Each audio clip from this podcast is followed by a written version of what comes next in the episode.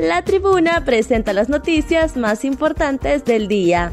A continuación, le brindamos las cinco noticias más relevantes de este lunes 29 de mayo del 2023. Según transportistas, el gobierno les adeuda siete meses por subsidio a la tarifa. El dirigente del rubro de transporte, Wilmer Calix, denunció este lunes que el gobierno le adeuda siete meses de deuda del bono compensatorio de la tarifa Detalló que la deuda es de 160 millones de lempiras con los transportistas de Tegucigalpa, San Pedro Sula, La Ceiba y Choluteca. Agregó que en algunas rutas no se puede mantener la operatividad debido a los altos costos y la extorsión. Comentó que el sector tuvo confianza en que el Congreso Nacional aprobara un decreto que fuera publicado para que se hiciera efectivo el pago. Al mismo tiempo, lamentó que el Congreso Nacional no esté sesionando, lo cual perjudica al sector de transporte urbano como a la población. Instituto Hondureño de Turismo reactivará la línea férrea de Cuero y Salado. El viceministro de Turismo, Luis Chévez, supervisó recientemente los avances en la, en la reactivación de la línea férrea del Cuero y Salado, misma que dejó impresiones positivas. Este proyecto, impulsado por el Instituto Hondureño de Turismo, cuenta con una inversión actual de 3 millones de lempiras, los cuales habilitarán un kilómetro de la línea férrea en su primera fase. El trabajo desarrollado en este proyecto consiste en la, en la remoción de rieles y madera en mal estado, excavación y remoción de tierra arciosa que acumula agua y pudre la madera con mayor rapidez, colocando posteriormente el material selecto, los durmientes de madera y los rieles de hierro, según el arquitecto del Instituto Hondureño de Turismo, David Valladares. Pobladores expresaron su alegría respecto a la reactivación férrea, ya que esta traerá desarrollo social, económico y turístico a los que habitan en esta zona de la ciudad de La Ceiba.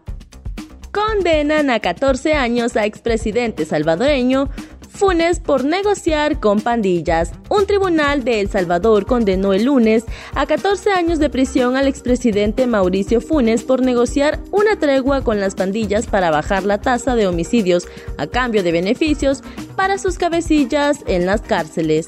En tanto, a su exministro de Seguridad General David Munguía Payes, el tribunal le impuso una pena de 18 años. Funes, de 64 años, se convirtió así en el segundo presidente salvadoreño condenado por violar la ley durante su mandato en el periodo 2009 al 2014. En otras noticias, desmantelan sistemas de cámaras a pandilleros en colonias peligrosas.